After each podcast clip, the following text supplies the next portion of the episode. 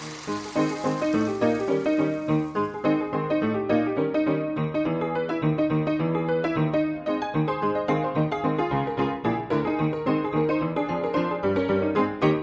filme, uma história. Essa nova série do podcast História nos Stories, onde analisamos um filme e a história por trás desse filme. O filme de hoje.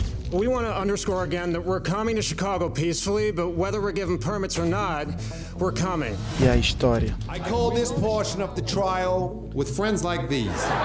Um dos filmes mais aguardados do ano pela crítica, Os Sete de Chicago, foi lançado na plataforma de streaming Netflix.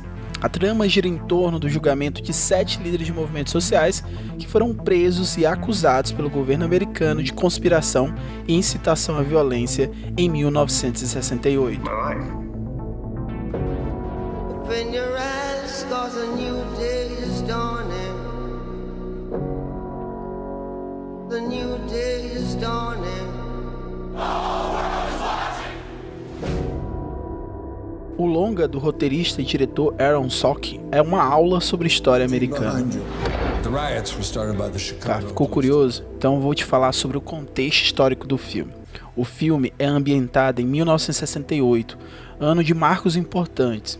Vamos lá, vamos estar agora.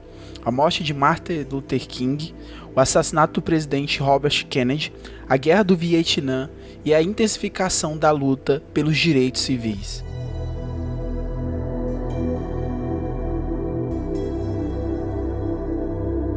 Filme começa, no ano de 1968, ele nos apresenta a 35ª Convenção Nacional Democrata que ocorreu na cidade de Chicago. Então ele apresenta a nós os líderes dos movimentos estudantis e sociais, que depois foram julgados.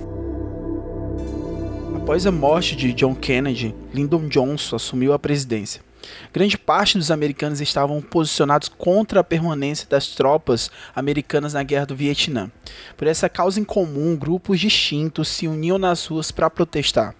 E aí encontramos eh, os grupos que são retratados no nosso filme: hippies, uniões estudantis, negros, mulheres. E a popularidade de Johnson estava em queda. This is what revolution looks like, real revolution. We may have to hurt somebody's feelings. Is this prosecution politically motivated? I'm tired of hearing you. It would be impossible for me to care. Eles foram julgados sob uma tese de conspiração. O que aconteceu? Eles pegaram os líderes mais visados naquela época, que eram uma ameaça ao governo. A gente vê os personagens principais: Tom Hayden, Rainy Davis, Abby Hoffman, Jerry Rubin, David Dellinger e Bob Seale. E também não podemos nos esquecer dos dois que foram absolvidos após o julgamento: Lee Weiner e John Froines. O que acontecia? Naquela época estava ocorrendo a Guerra do Vietnã.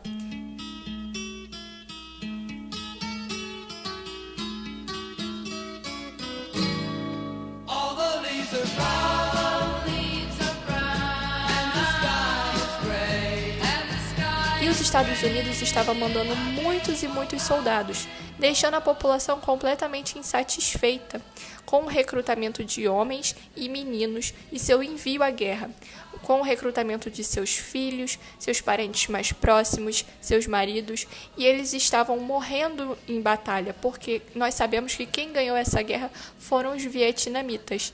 Então a população estava muito insatisfeita e foi sob essa premissa que eles foram manifestar na cidade de Chicago.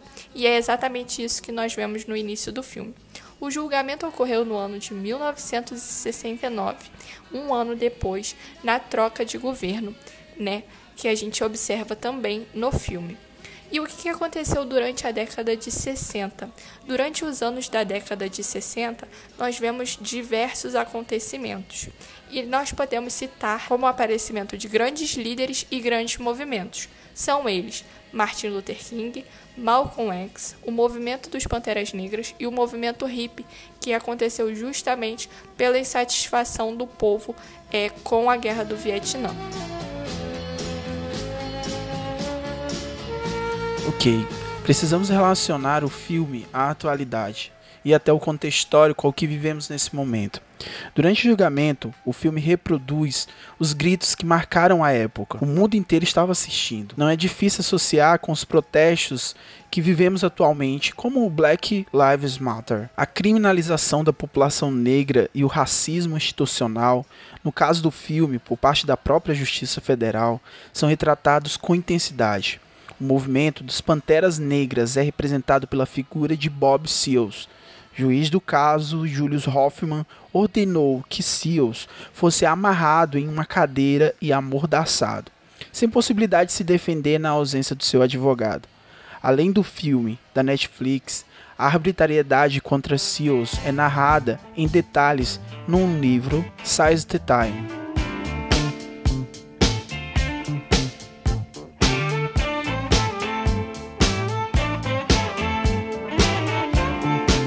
Filme, há uma cena emblemática em que policiais tiram seus crachás de oficiais antes de cometer atos violentos contra os manifestantes. Na história real de Chicago, o prefeito Richard Daley ordenou à polícia que atirasse para matar em qualquer pessoa com um coquetel molotov ou algo semelhante na mão. A fala ficou famosa entre os americanos como um símbolo de impunidade dos agentes públicos. Nós podemos destacar Martin Luther King, é quem nós vamos destacar aqui hoje. E nós vamos destacá-lo pois ele era um grande líder, ele era o líder do movimento dos direitos civis, em que visava o final da segregação racial. Ele era um líder pacifista e ele também mostrava insatisfação com a guerra do Vietnã, insatisfação com a participação da população, né, no envio de jovens para a guerra como toda a população americana.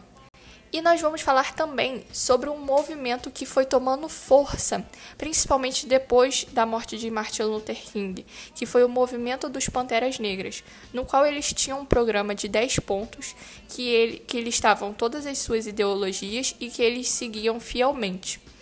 E nós vemos no filme a representação dos Panteras Negras por um dos que estão no julgamento, por um dos que estão sendo julgados, que é o Bob Seale. E nós também vemos a representação do grande líder dos Panteras Negras na cidade de Chicago, que é o Fred Hampton. Quem foi Bob Seale? Bob Seale, junto com Huey Newton, fundaram o movimento dos Panteras Negras. E ele estava sendo julgado lá com os outros líderes dos movimentos, pois ele também era avisado como uma ameaça ao governo. O programa dos Panteras Negras, né, o movimento no todo, era uma ameaça para o governo. E ele foi escolhido, é, foi detido propositalmente junto com os outros líderes para fazer disso tudo uma grande exposição. O governo queria fazer desse julgamento uma grande exposição.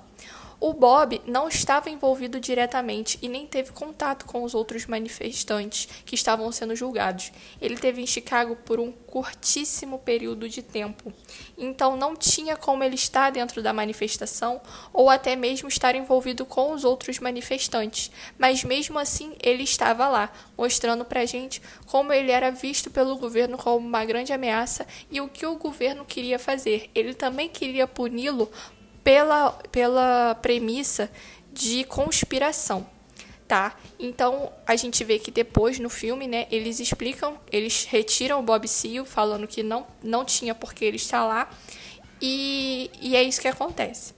Então, nós também devemos notar que o Webb Hoffman fala em um dos momentos do filme que até ele é repreendido falando que aquilo não existia, mas de fato foi um julgamento político, uma vez que o mundo estava assistindo algo que é falado o tempo todo no filme.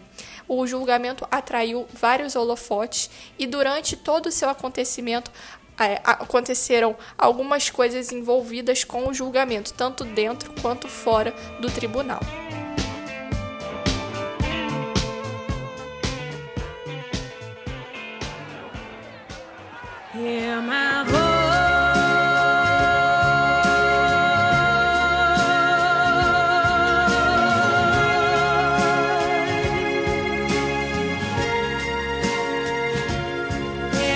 E aí, gostou? Esse é o nosso piloto, né? Esse programa diferente, falando sobre um filme, sobre a história por trás dele. E esse episódio contou com a participação super especial da Mirelle. A Mirelle é host do IG no Instagram chamado Mistoriando. Então é isso, galera. Eu espero muito que vocês tenham gostado. Foi um prazer estar aqui. E já fica a dica, né? Quem já viu o filme pode concordar comigo que é uma grande produção, um grande roteiro. Ele foi muito bem dirigido e o elenco em si é perfeito. E para quem não viu o filme ainda, fica aí uma dica, uma vez que ele foi indicado ao Oscar.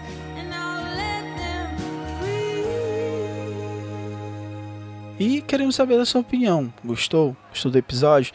Tem dicas de filme que podemos fazer uma análise histórica por trás do filme? Tá? Deixa aí no seu comentário, deixa no comentário na plataforma de streaming que você está ouvindo. Não esqueça de seguir o podcast História nos Stories, seguir o, a página da Mirelle Me Historiando lá no Instagram, que você sempre vai ter novidades sobre o podcast História nos Stories e sobre a página da Mirelle, tá bom? Então é isso, um beijo e até a próxima.